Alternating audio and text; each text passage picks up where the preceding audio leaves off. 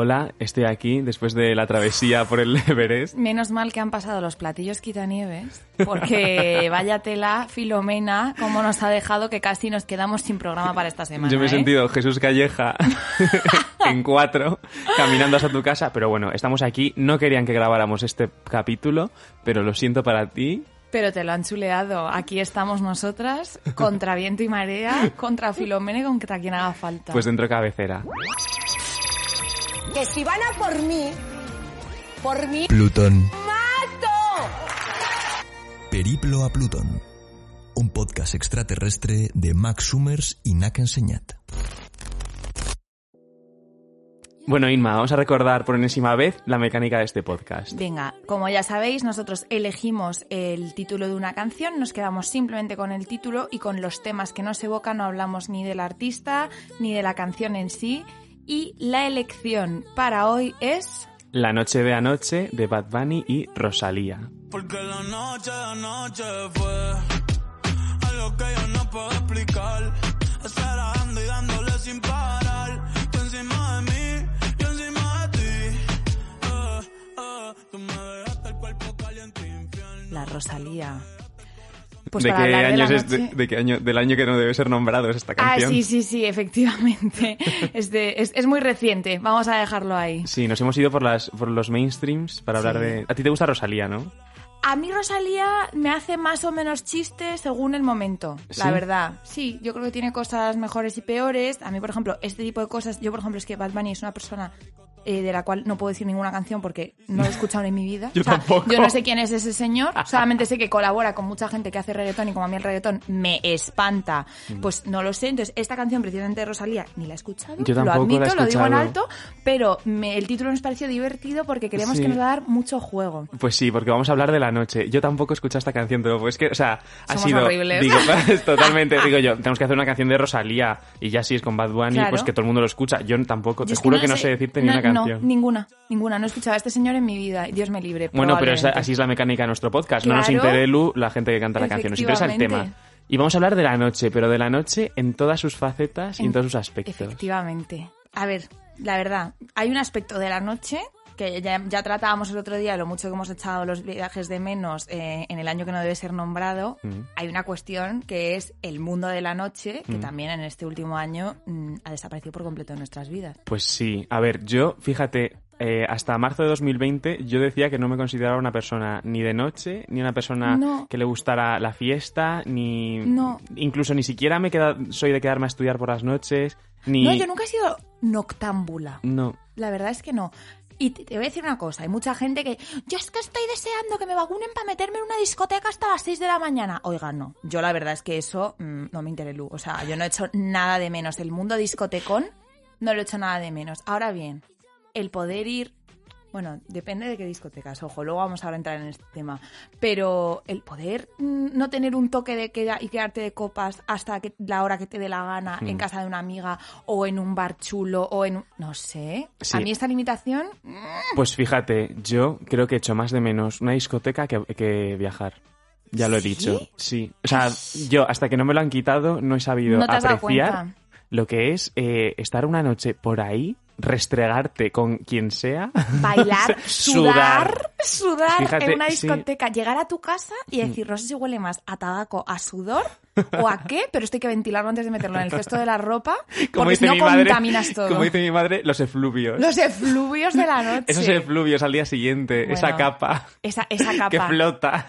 Yo, para mí, esa, lo echo de menos, sí. una de las auténticas señales de que, de que la noche de anoche fue una Mm. noche buena, para mí era eh, el sábado por la mañana, yo cuando hacía kickboxing entrenaba a las 10 de la mañana los sábados. Mm. Entonces, si yo el viernes salía, yo el sábado me iba en ayuno, o sea, yo salía de la cama como un zombie, me vendaba las manos y me iba ahí a darme de leches.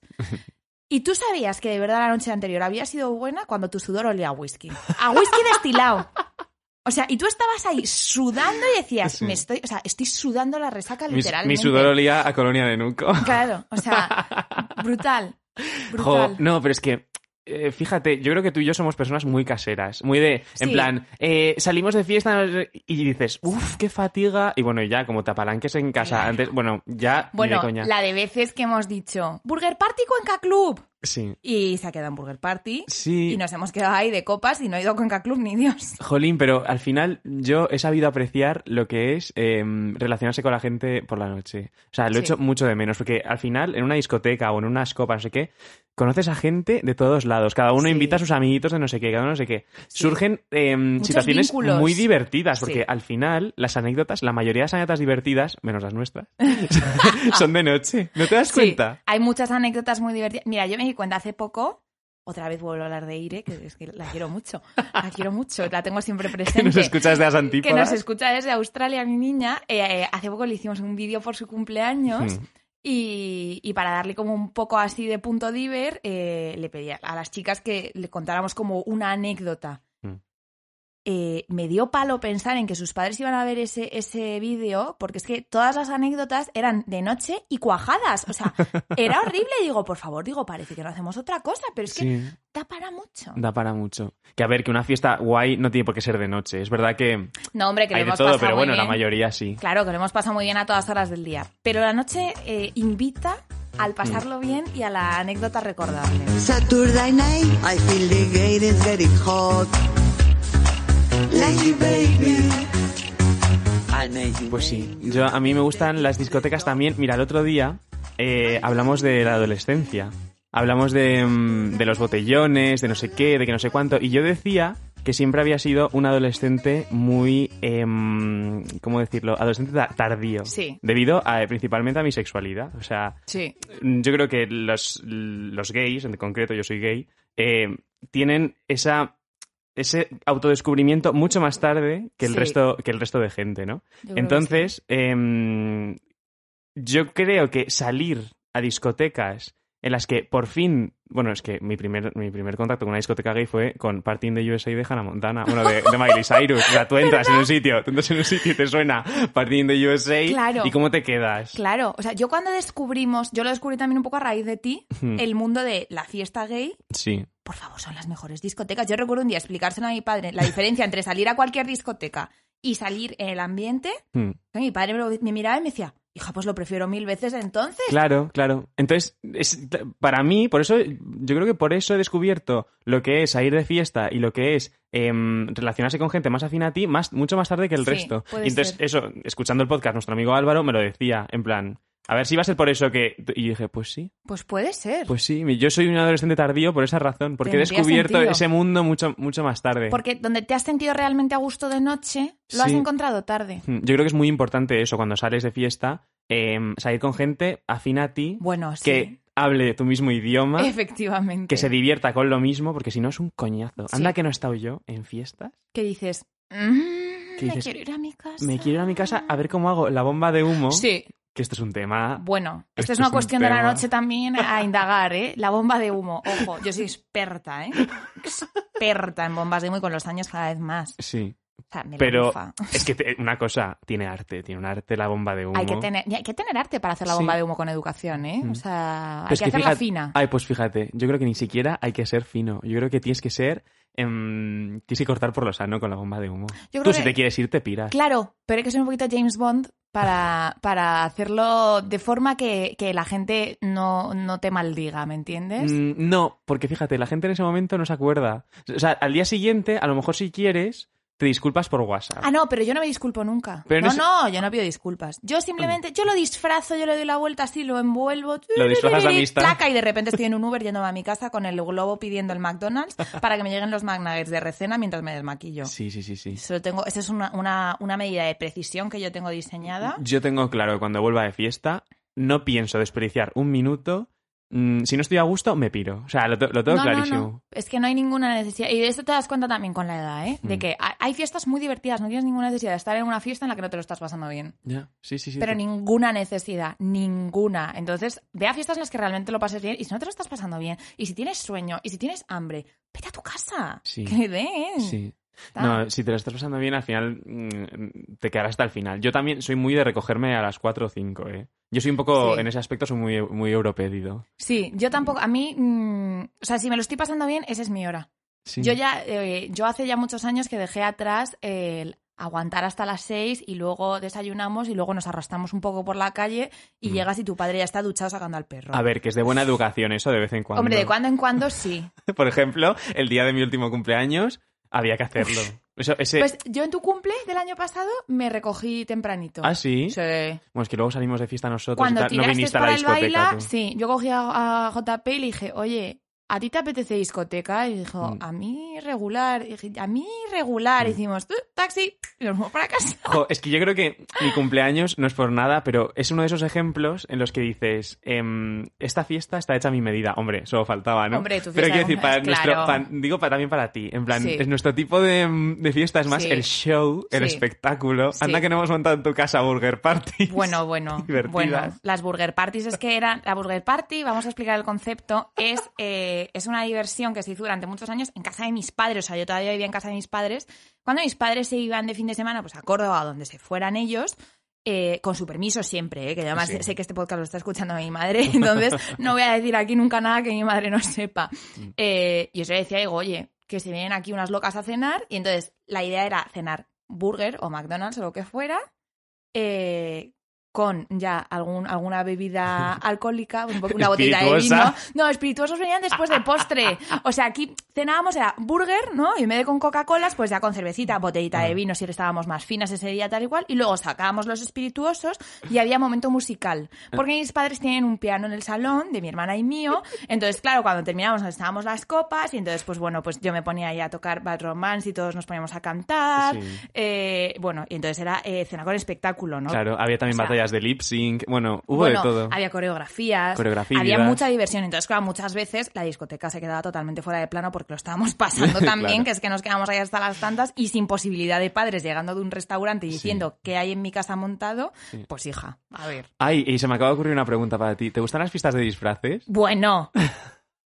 O sea, ha hecho esta pregunta para vosotros porque sabe de sobra que a mí disfrazarme es lo que más me apasiona. Sí. O sea, yo tengo un, eh, un auténtico trastorno de personalidad y a mí lo que sea convertirme en otro ser es una cosa que me gusta mucho. Porque tú ya de por siempre. sí, sin disfrazarte, ya eres muchas personas. Pero Yo ya cuando te disfrazas, gente. se multiplica la posibilidad. Claro, o sea, yo soy mucha gente en general y disfrazada en particular me puedo convertir en un ser en concreto que yo decida. O sea, Claro. aquí el tema del teatro yo lo disfruto tanto precisamente por eso, porque tengo la, la excusa perfecta para ser otra persona, que es una cosa que a mí me encanta. Claro. Es que de noche puedes ser una persona Uf, totalmente distinta a la quieras, que eres. Quien quieras. Bueno, y yo muchas veces, esto lo voy a confesar, yo muchas veces me he inventado personas Claro. eh, en la noche, o sea, he salido y me he inventado cómo me llamo, de dónde soy, a qué me dedico, porque me divierte Ay, muchísimo qué divertido. contarle rollos a la gente. Eso lo hicieron mis amigos Alfonso y Alberto, siempre lo cuentan, que decían por ahí que eran sopladores de vidrio. Claro, bueno, bueno, pero qué sueño.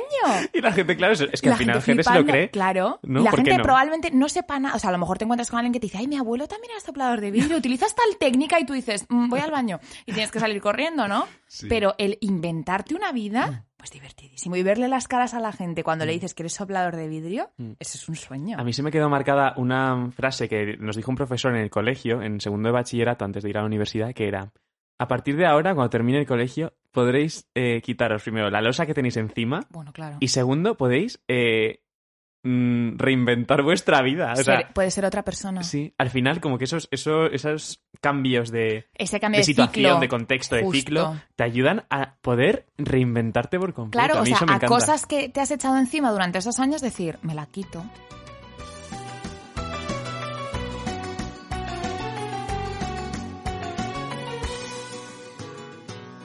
Eh, Aquí en la escaleta yo tenía, lo primero que apunté fue decir o hablar de la feria.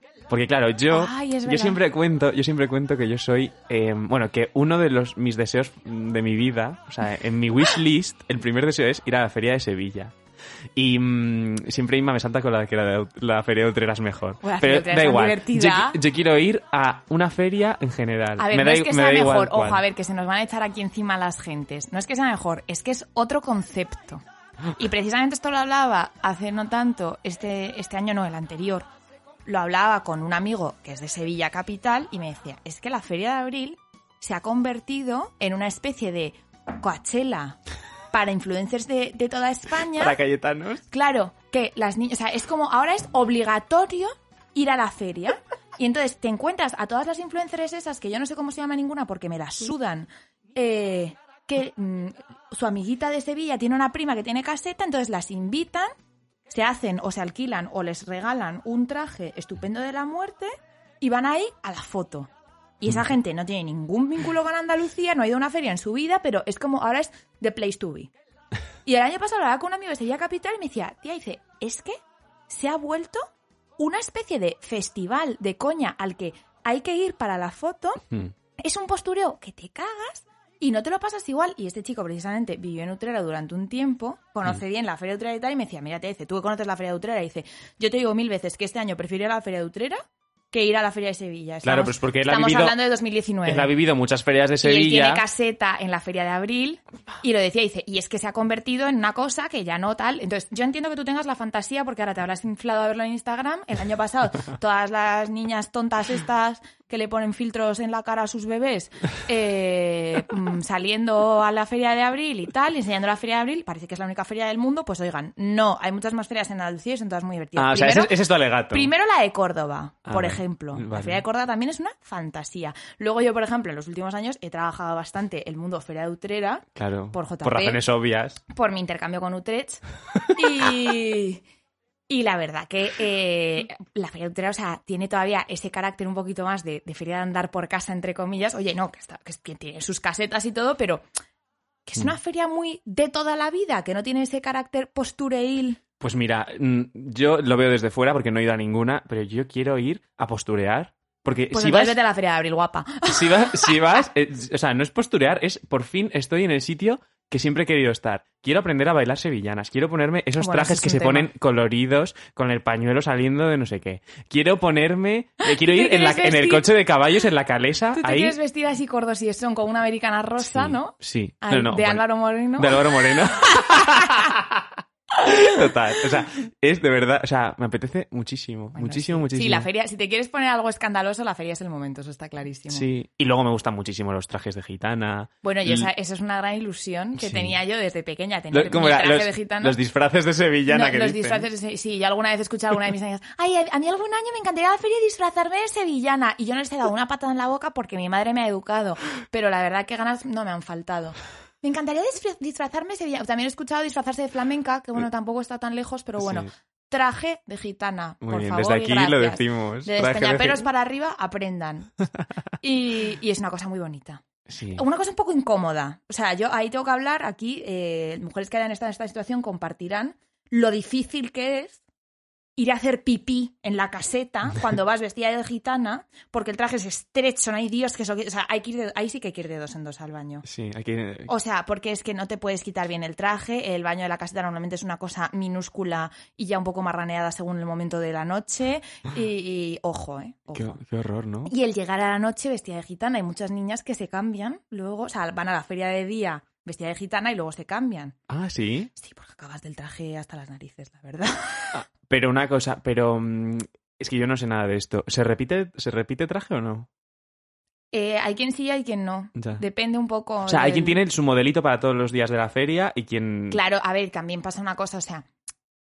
hay- o sea, tú puedes estrenar, tú estrenas trajes, o sea, la, la gente que va a la feria mucho y tal y cual, sí que a lo mejor cada año se hace un traje. Mm. Pues entonces a lo mejor el día grande te pones el traje nuevo, pero otros días te pones trajes del año pasado y cosas así. Y a lo mejor tu traje nuevo, el último día de la feria, pues también lo quieres repetir, porque es el traje que te has hecho ese año. Pues bueno, yo creo que también depende un poco de cada mujer. Yo, por ejemplo, eh, el año pasado me vestí un día, yo solamente tengo un traje, me vestí un día, fui de día a la feria, ese día me recogí relativamente pronto porque estaba hasta el moño, y el resto de días fui vestida de paisana, por así decirlo, no me vestí de gitana. Fui vestida de paisana y ya está. Jo, pues sí, yo tengo muchísimas ganas de ir a Sevilla. Y, y bueno, ya cuando se pueda hacer a las ferias, a cualquiera, cualquiera me vale, en, Sí. en general.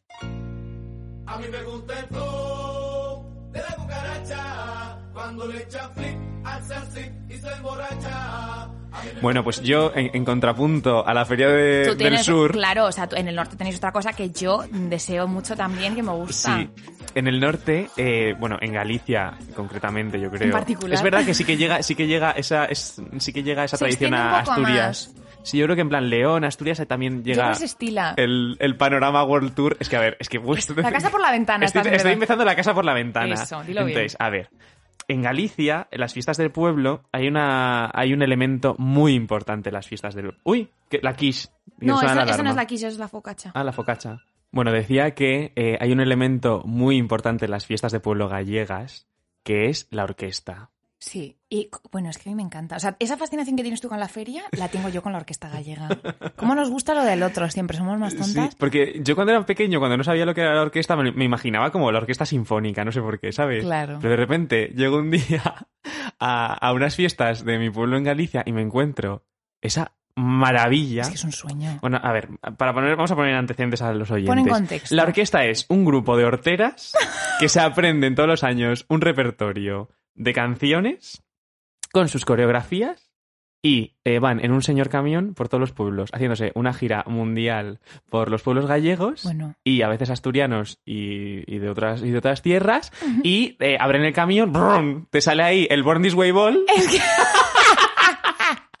te sale ahí el eh, Transformers. un. Es, brutal. una maravilla Es un sueño. y, y que se monta y se desmonta en horas claro. y, Pum, y pum, te, y te montan un espectáculo Inma, Es una maravilla. con unas luces, con Claro. unos, unos visuals. Es un sueño. Es un sueño hecho realidad. Es un sueño. O sea, a mí el mundo orquesta es una cosa que me flipa. Sí, sí, sí. O sea, me, me fascina, me ultra fascina. O sea, me muero. Sí, sí, no sabes, o sea, pero es que, ¿sabes lo que más me gusta de las orquestas? Que mm, se encargan de recoger los temazos del año Y hacen una versión eh, tan guay en sus... Bueno, a, veces no, a veces no. estilo. Pero yo siempre... mm, También me gustan las coreos y sobre todo los vestuarios. Los de ellos, mucho más que los de ellas. Claro, que hay cambio de vestuario en Es tres canciones. Es brutal. Es una los maravilla. músicos. Bueno, o sea, Claro. el mundo orquesta es tan fuerte. Sí, sí, sí, sí. Es un sueño, de verdad. Pues eh, en concreto en Galicia yo creo que hay dos orquestas que son muy conocidas. La primera es el Combo Dominicano, ¿te suena? Ay, esa no.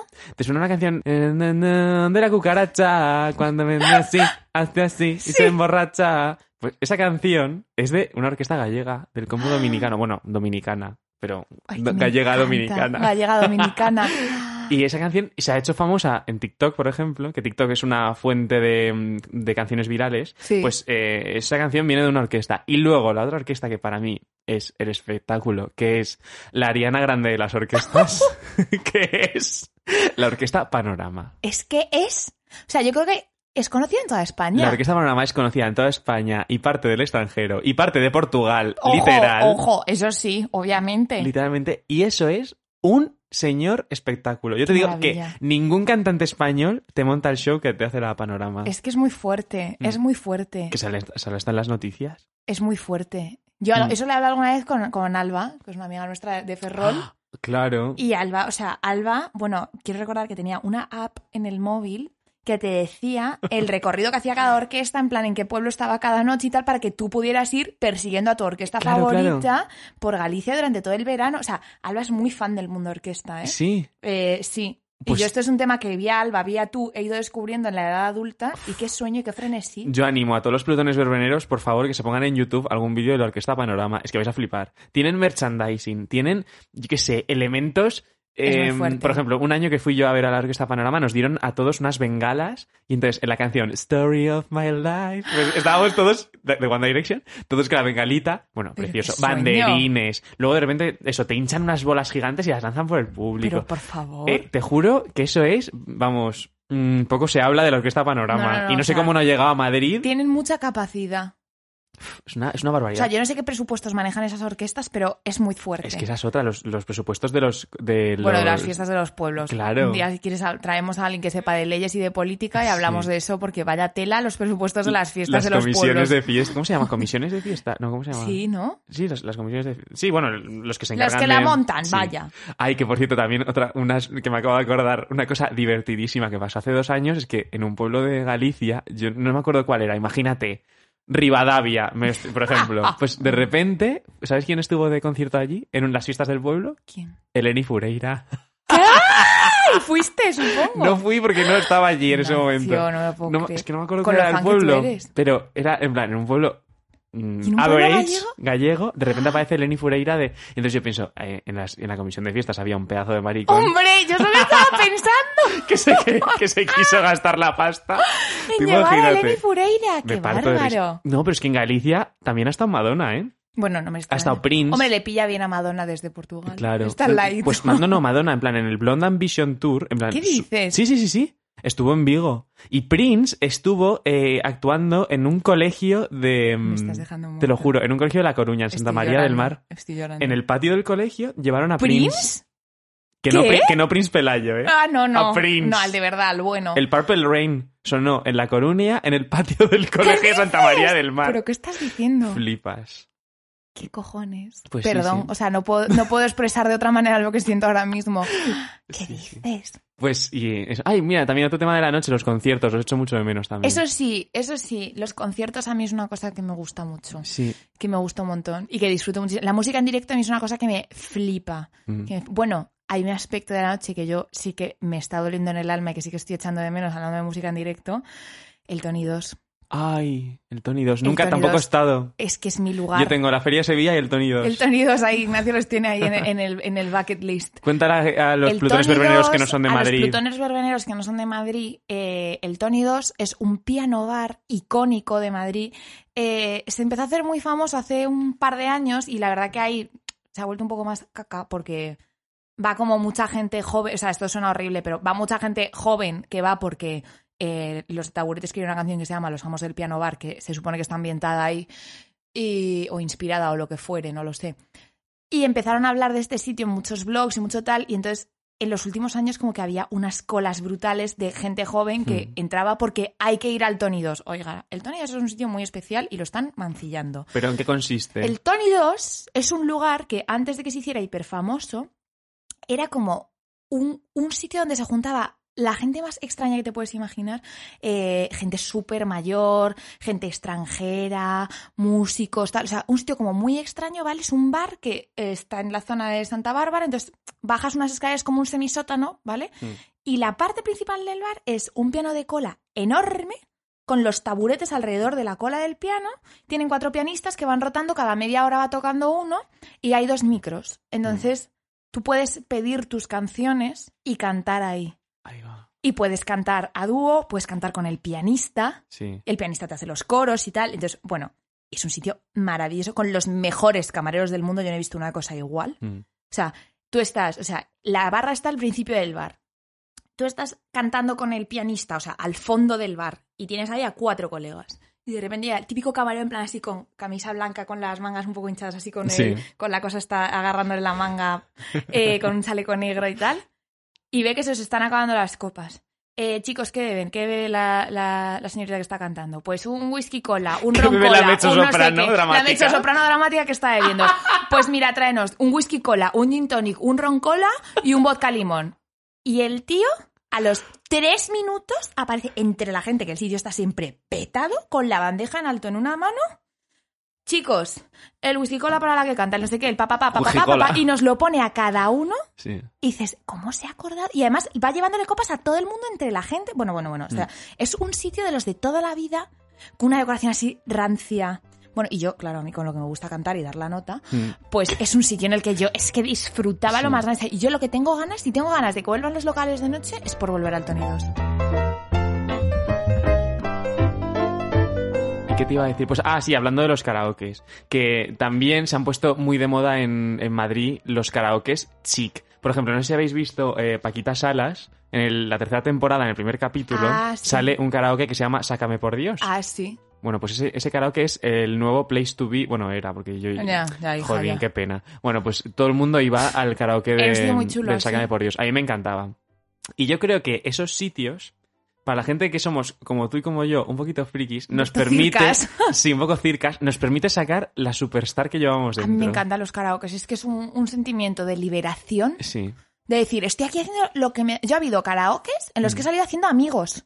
Claro. De verdad, porque te sales a fumar el cigarrito entre canción y canción y, ay, tú eres el que acaba de cantar no sé qué, ay, tú has cantado tal y te arrancas a charlar. Sí, Y es que son unos sitios en los que hay como una sensación de poder hacer lo que te dé la gana. lo que salga del papo, Sí, totalmente. sí, sí, sí, sí, es un gustazo. A mí, Los adoro. ¿sabes lo que pasa? Que mm, ahora vamos a hablar de soñar, pero me voy adelantando. Uno de los sueños de mi vida es eh, pertenecer a una boy band.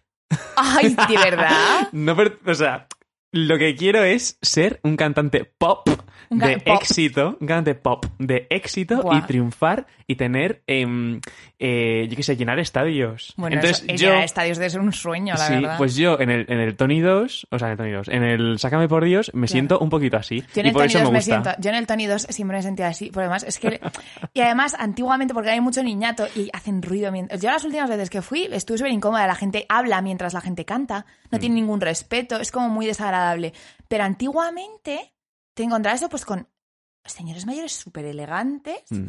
que, se callaban mientras tú cantas, escuchaban tu, tu actuación, te aplaudían, luego te cogían, te daban un beso en las manos, señorita, Sí. qué voz tan agradable. Si se animara usted a cantar luego, no sé qué, de, de Frank Sinatra, de repente decías, pero por favor, que justo, tú te sentías de verdad así como una especie de, de Marlene Dietrich, no sé, como una, una diva de otro tiempo. No lo sé. Una diva de otro tiempo, es que Un poquito- estila. es que es, es de buena educación ser una diva de otro tiempo. A mí, me- a mí, ay. mira, es un sitio que me gusta mucho. No, además que a ti, yo creo que a ti te gusta eh, ser diva en general, pero y ya De de, otro tiempo tiempo, en en, pa- en particular. particular, sí, Porque sí. a ti, vamos, a ti una Cleopatra, una Marlene Dietrich, es verdad. Eso sí, a mí me gusta la fantasía, la fantasía antigua. Ay, qué Yo es que como soy mucha gente, yo creo que en otras vidas he debido ser algo así. Pues sí. Pues mira, vamos a hablar, mm, ya hemos hablado del aspecto de la noche más, eh, vamos a decir, lúdico, más de diversión. Hmm. La parte vamos de a hablar de eh, una cosa que hacen los humanos. Es que, bueno, para vamos a empezar. Mira, voy A a, ver. empezar de una forma porque yo, de, se ha dicho en este podcast que no vengo documentado. A ver. Entonces, yo me he traído aquí un artículo de la muy interesante Junior ¡Wow! Ese, es su, su- que su habla nivel, su de nivel. curiosidades de, eh, del dormir, del sueño en general, ¿no? Entonces, yo te voy a leer alguna porque vas a flipar. ¿Tú sabías que un ser humano promedio duerme un tercio de su vida? Claro, si se supone que tenemos que dormir 8 horas al día y tenemos 24 horas al día, ¿Y esto no te produce una ansiedad que te cagas? ¿por qué? No. Mira, de hecho el otro día leía, eh, me salía un anuncio de estos de Calm, de la aplicación esta de meditar y no Sí. sé qué, un anuncio con... ¿Con quién era? Con Killian Murphy creo que era, con el de Peaky Blinders. Ah, sí. que decía, decía, dormimos un tercio de nuestra vida. ¿Será algo que deberíamos aprender a hacer bien? Si lo Ah. hacemos durante tanto rato. Es muy importante dormir bien porque invertimos mucho tiempo Mm. en dormir bien. Pues sí. Y si realmente duermes lo que tienes que dormir, efectivamente te pasas un tercio de tu vida durmiendo. Ojo ahí. Pero ¿sabes lo que pasa? Que yo soy una persona que necesito estar haciendo cosas todo el rato. Yo en el momento en el que estoy apoltronado en el sofá, me agobio. Bueno, yo Entonces- también, pero por eso las 16 horas que estoy despierta las aprovecho al máximo. Ya, pero pensar que un tercio, 33,3% periodo, de Periodo. tu vida estás durmiendo, a mí me causa una tremenda ansiedad Ya. y me parece de mala educación, la verdad. A ver, a mí me gusta, por ejemplo, si pudiéramos invertir 6 horas y que fuera un 25%, me parecería un poquito mejor. Pues sí. Pero. es que- 33,3% periodo no. Es mucho, sí que es mucho. Pero por eso está bien el saber dormir bien. Esto es muy difícil. Aquí habla una persona con un trastorno del sueño como un piano desde Te iba a que preguntar nació. por eso.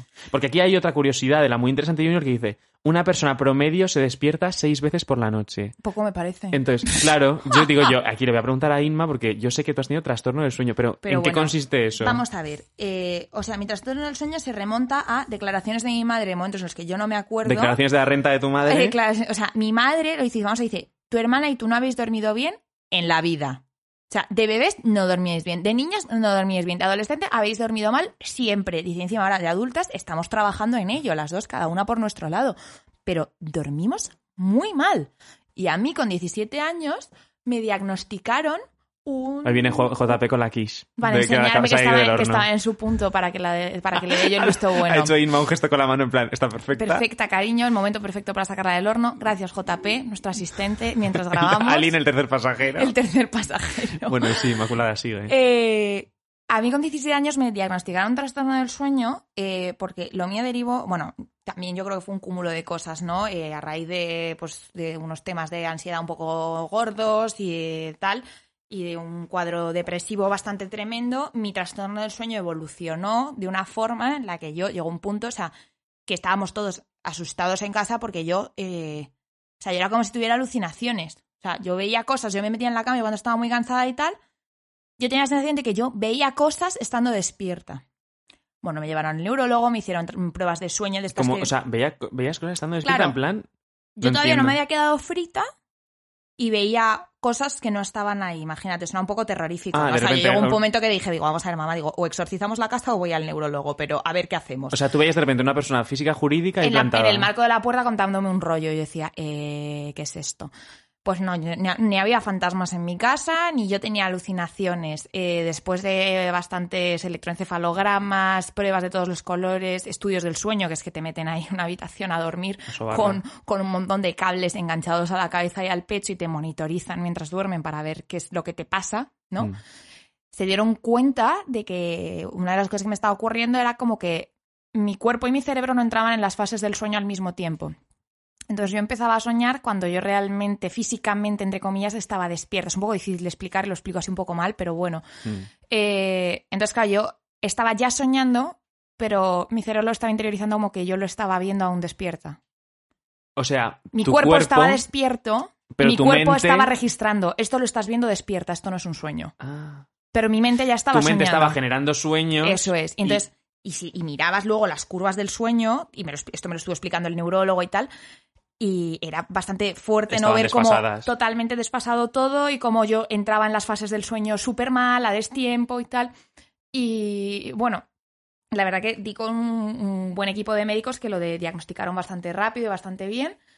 Pero tratar esto ha sido algo que a mí me ha costado mucho porque a mí con 17 años me, me empezaron a dar pastillas para dormir bastante fuertes que me hacían polvo. Te quedabas frita. Eh, me quedaba frita durante 10, 12 horas y luego me pasaba el día como un zombie. Mm. Como un zombie. O sea, estamos hablando de segundo de bachillerato, que es un año bastante crítico. Bueno, Claro. pues yo, entre los antidepresivos, los Lexatin y las pastillas para dormir, estaba, vamos, para encerrar, para encerrar. O sea, Parecías la, la pajarería de Transilvania. O sea, fatal. Y la, y la verdad que estas pastillas, luego, cambiando de equipo médico, me dijeron que, bueno, que para una persona tan joven eh, no eran nada recomendables. Eh, me costó mucho dejarlas. y esto es algo que le digo a nuestros oyentes desde el corazón. Mm, yo no recomiendo para nada este tipo de, de tratamientos. eh, nunca. O sea, y sobre todo si eres una persona joven, genera unas adicciones brutales O sea, respecto al tratamiento cuerpo. a base de pastillas, de píldoras. Los y pastillotes súper fuertes para dormir muy bien, los ansiolíticos súper potentes y este tipo de cosas hacen más daño de lo que arreglan. de arreglan, arreglan, pero es peor el remedio que la enfermedad y hacen mucho daño y luego es muy difícil dejarlo. Mm. Yo lo pasé muy mal, te tardas mucho tiempo y además te generan, de verdad, o sea, es- te generan un mono que te cagas. O sea, es horrible. Tú notas ahí como un esto como una necesidad de, Sí. de la medicación muy horrible. Tardas meses en eliminarlo por completo.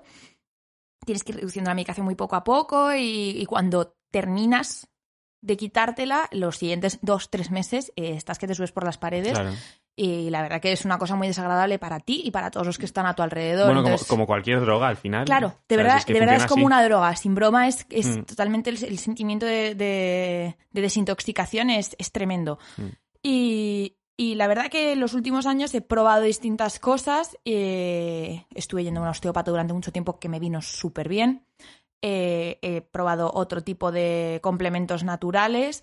He probado a meditar. He probado a hacer otro tipo de rutinas. Y Mm. la verdad que si tienes una correcta higiene del sueño, o sea, a ver, que estoy hablando desde mi trastorno, que a lo mejor hay trastornos por ahí que sí, que Que requieren cada uno es de su medicación. padre y de su madre. y que yo no soy médico aquí y que Sí. yo quiero recordarle a todo el mundo que estoy que hablar con un neurólogo y no con una tía que hace un podcast, ¿vale? O sea, yo cuento mi experiencia desde aquí. no con la Marlene Dietrich de los podcasts. Efectivamente, no con la Mariliendre de España. Vamos a ver, o sea, que yo soy publicista. A mí hacedme el caso que me queréis hacer, pero esto es, esto es algo que hay que ver siempre con un Mm. médico.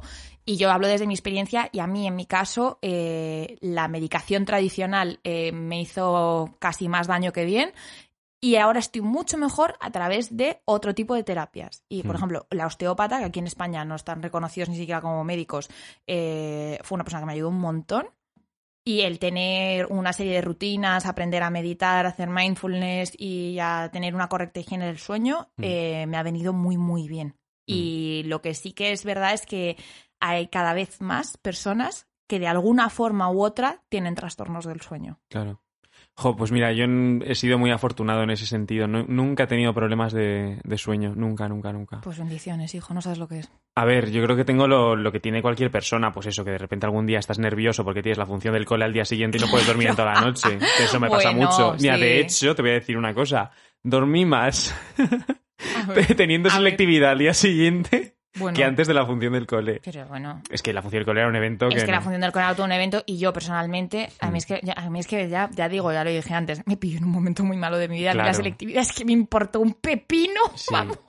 Pues eso, esas cosas normales que te, te pueden quitar el sueño o tal, o que de repente estás rucu rucu con un tema, pero nunca he tenido problemas. ¿Sabes?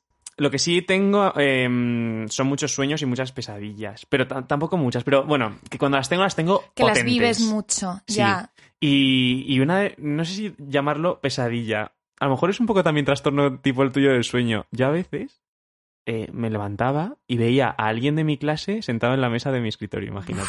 Qué horror. En plan, digo yo, ¿y tú qué haces aquí? ¿Sabes? O a un profesor Claro. o algo así. Entonces, era más un sentimiento de vergüenza, de me están viendo De dormir. invasión. En plan, ¿qué hace, qué hace mi compañera de clase? ¿Pero lo soñabas o, o tú te sientes, tú despierto? O sea, ¿tú despertabas por la mañana y veías eso o ese- soñando? No, no, no, no. Eh, en mitad de la noche, ese- Ah. cuando de repente ese, ese duerme Ese vela. duerme vela, eso es lo que te iba a decir. Hay una fase, vela. ¿no? O sea, esos microsegundos en los que te despiertas ahí, Mm. estás medio frito, medio no, ese duerme vela, es donde yo tenía esas alucinaciones. Sí. El problema es que las mías eran muy vividas y yo llego a un punto que digo, mamá, mm, No, no, o, no. o tengo esquizofrenia o aquí pasa algo raro. Yo lo, lo máximo es eso, que de Pero repente. eso que te pasa a ti es muy normal, ¿no? Que veas algo y dices, lo he soñado, lo he visto, ¿qué, qué Claro, era eso? claro. Eso es normal. Lo que sí sé es que hablo muchísimo por la noche. Pues eso se considera un Muchísimo. trastorno del sueño. ¿En serio? Eso se considera. Bueno, ¿sabes qué se considera, por ejemplo, un trastorno del sueño? es una tontería. Eh, moverse durante la noche. ¿Sí? O sea, la gente que da patadas, se mueve tal y cual, o sea, eso se considera un tipo de trastorno. Obviamente no es una cosa súper grave y le pasa, Mm. a- creo que son, si no me equivoco, a lo mejor me estoy colando que flipas, pero creo que son 8 o 9 de cada 10 personas, algo así, ¿El qué? Que se mueven. que se mueven, hablan, tal, o sea, se considera que hay como, no sé si 8 o 9 de cada 10 personas Sí. que tienen trastornos del sueño porque hablar dormido, moverte mientras duermes, tal, se considera un tipo Mm. de trastorno. Qué fuerte. Obviamente no tan grave como, por ejemplo, los insomnios permanentes o personas que es que no duermen. Mm. Que no duermen. O sea, por ejemplo, mi hermana tiene un tema de insomnio bastante heavy. Mm. Mi hermana duerme súper poco y súper mal. Eso es un trastorno súper terrible, Claro. la verdad. Claro. Pero se considera un trastorno también eso, el moverte por... El darle patadas a tu señora en la cama se considera un trastorno. A la parienta. Efectivamente. Pues yo creo que hablo, pero más que suelto unas parrafadas. Qué. Que luego, alguna vez, en plan. Yo a quiero mejor. Imagínate, claro, claro. Y tú y yo hemos dormido juntos, ya, ¿eh? y yo no te he oído nunca, es verdad. Sí, sí, sí. No, esa historia tenemos que contar. La Bueno. cuando, dormimos juntos. Bueno. Bueno, El- es eh, una historia es- para dormir. Es una historia para dormir. Ya, ya la contaremos en otro podcast. Bueno, pero... tú y yo hemos dormido juntos varias veces. Sí, ojo. sí, sí, es verdad. Es que lo pienso muchas veces. Nos encanta. Pues, eh, eh, por ejemplo, con Isibichi digo yo, por favor, acuérdate de lo que digo, porque me, me enteré lo muchísimo saberlo al día siguiente, porque... Claro, a ver qué pasa en tu cerebro mientras dormías, Bueno, eso es divertido. Claro, de repente yo me acuerdo de que he tenido un sueño y al día siguiente me dice Isibiki lo que, lo que he dicho y no tiene nada que ver. Entonces esas cosas a mí me fascinan. Yo, o sea, porque de hecho también en la muy interesante Junior, no sé si lo, si lo he sacado, pero era como que decía que el, a los cinco minutos de despertarte se te olvida lo que, lo que has soñado o algo Sí, así. dicen que es muy bueno eh, cuando te Eh, despiertas corriendo a escribirlo, porque luego se te, se te Eso, olvida. pues que dicen que en plan a los cinco minutos, calcao, de repente se te olvida todo lo que has soñado, a pesar de que tú has tenido muchas ganas de contarlo, pues sí, se te olvida. Sí, sí, sí. Bueno, cosas del, del cerebro y de- del del cerebro. que Del yo no, no me interesa tampoco meterme Demasiado. en eso porque yo no soy. Es un berenjenal y además es. he de decir que la neurología es algo que yo creo que se estudia muy poco por falta de recursos y por la complejidad de- del cerebro humano y que ojalá se invirtiera más en, en conocer esto porque se avanza muy despacio y es muy importante saber qué realmente ocurre en los cerebros humanos porque es bestial Claro. es bestial y la capacidad que tenemos está muy poco, o sea, es muy desconocida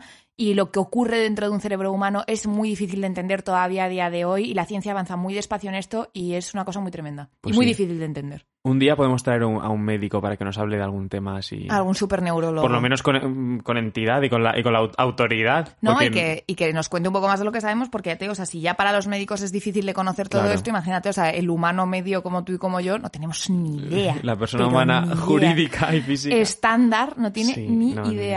Pues mira, yo he dicho antes que ser una superestrella del pop es mi mayor sueño. ¿Cuál es tu mayor sueño? Ay, no lo sé. ¿Nunca te lo has planteado? ¿O nunca has soñado con algo, te despiertas y dices, ay, ¿por qué me tenía que despertar? No, Estoy no sé, o encantora sea, de la vida aquí soñando. No, o sea, voy a decir algo súper súper cursi, pero yo creo que mm, O sea, yo lo único a lo que aspiro realmente es a, a ser feliz todos los días con lo que tenga. Mm. Y que si algún día consigo, pues eso, pasar de hacer teatro en el Corral de Lope a, a, a llenar el teatro real, pues seré muy feliz probablemente. O no, a lo mejor no me llena, no lo sé. O sea, es que es verdad, nunca se sabe, porque no a veces... tengo ni idea, a lo mejor luego la superfama eh, me convierte en una persona desgraciada por cualquier razón, no lo sé. O sea, luego escuchas historias, por ejemplo, el otro día le escuchaba un micro podcast de 10 minutos sobre la vida de Jane Fonda. Mm.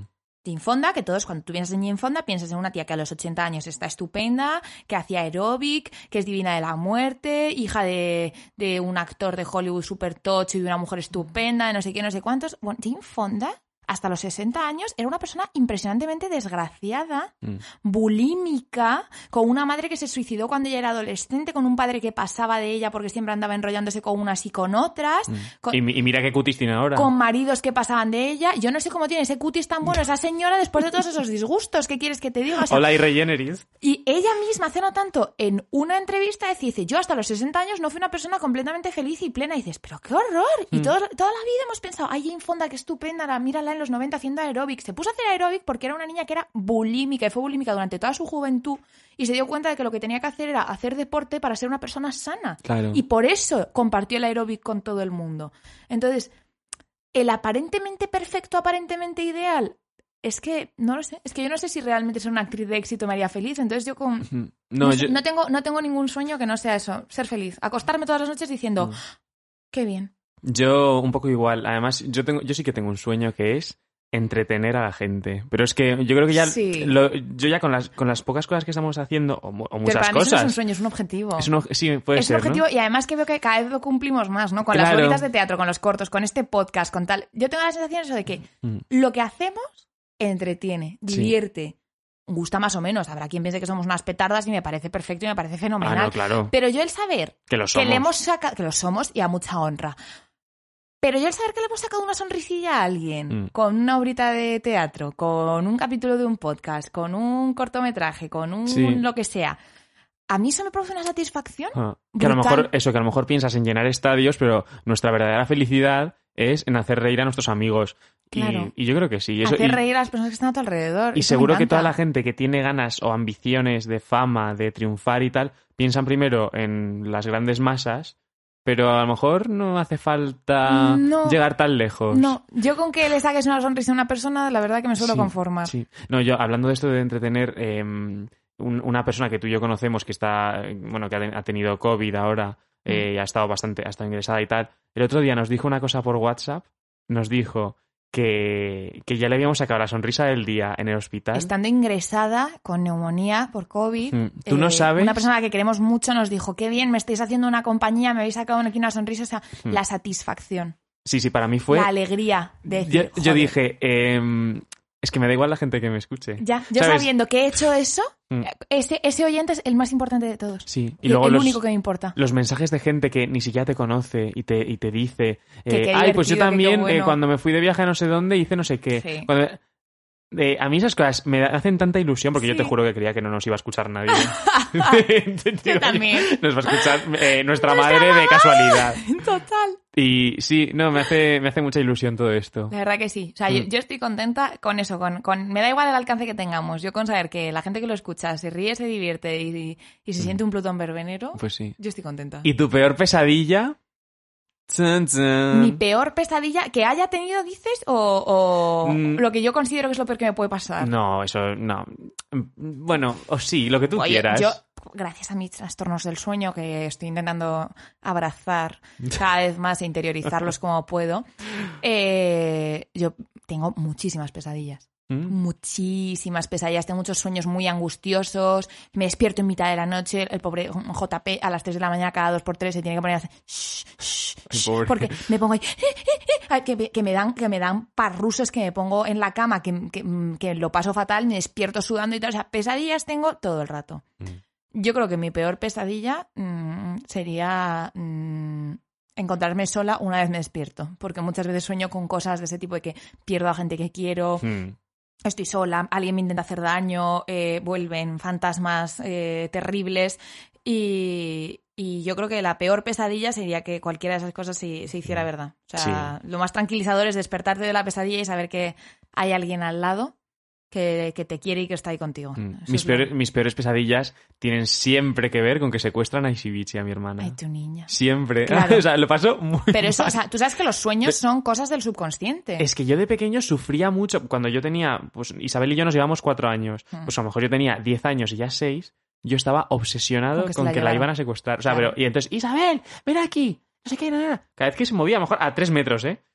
Yo estaba muy obsesionado con eso. Y entonces, eh, siempre tengo sueños de que la raptan, la, la matan, la violan, lo que sea. Yo es que me vuelvo loco. Me vuelvo loco. pero es porque te importa mucho y tienes un tremendo Claro. sentimiento de protección. Hay gente que se especializa en analizar sueños, o sea, no en plan brujil, sino en plan psicológico. Yo he conocido psicólogas que están especializadas en eso y que cuando les cuentas muchas veces se dan cuenta de cosas que realmente a lo mejor están ahí en tu subconsciente y tú no te has dado ni cuenta Mm. y, y va mucho por ahí probablemente o sea lo que tú sientas hacia Isibichi sea como un sentimiento de amor y de protección tan brutal Mm. que tu mayor miedo es ese Claro. Y luego tengo otros, otra pesadilla que después de el secuestro de Isibichi es lo peor que me puede pasar, que es salir a un escenario y no acordarme de- del, del guion, vamos. O sea, hacer el ridículo salir, hacer el ridículo, no quedarte en blanco Sí. y, no, y no saber eh, hacia dónde vas. Ah. O sea, bueno, eso seguro que tú lo has soñado alguna vez, Sí. siendo actriz. Sí. Sí, no, la sensación. ¿Y sabes lo que sueño muchas veces? Que me quedo sin voz. Uy. Que no puedo hablar. O sea, y que pasa algo y yo no puedo hablar, o gritar, o responder, o que alguien me está increpando lo que sea y yo no puedo ni decirle nada. Y me da como mucha angustia. Mm. O sea, no sé, no sé muy bien qué refleja eso en mi cerebro. Pero eh, yo tengo, sueño muchas veces que no tengo voz. Como la sirenita. Hay una cosa que se llama lo de parálisis del sueño. ¿Te Eso, eso tengo yo también. Ay, que también lo tienes. Sí, Joder, sí. hija, tú tienes buffet chi- chino fusión, buffet libre, ¿eh? Madre mía, tienes todo. Eso me pasa cada vez menos, pero todavía me sigue pasando. Es horroroso. Que te quedas muñeca en la cama, ¿no? Te O sea, quedas muñeca y tú estás eh, que no puedes ni hablar ni moverte ni nada y te o sea, es bueno, es súper desagradable, es horrible, o sea, no se lo deseo a nadie. Con este, mira, aquí con la- bajo la atenta mirada de Rafaela Carrá. Rafaela dormirá bien. Le contamos, le contamos todos nuestros traumas a la pobrecita mi niña. La tenemos frita, Rafael. Pues vamos a, vamos a despedirnos ya de, de este podcast. Muchísimas gracias a los que estáis ahí. No olvidéis, ah, esto nunca lo hemos dicho. Buscad en la plataforma en la que nos escuchéis, hay una opción de seguir al podcast. Ah. Activarla porque nos viene bien a nosotros tener muchos seguidores y también os avisa a vosotros de cuando de cuando subimos tenemos podcast. eso es, es verdad, cuando hay cuando hay capítulo nuevo, Sí. es verdad. Y luego nada, seguidnos en Instagram en arroba periplopluton. Contadnos vuestras vuestras percepciones, vuestras sugerencias, Eso que es. nos encanta, Y que nos encanta hablar con vosotros Y también. querednos mucho. A ver si seguimos aquí mucho tiempo. Que durmáis bien. Un beso.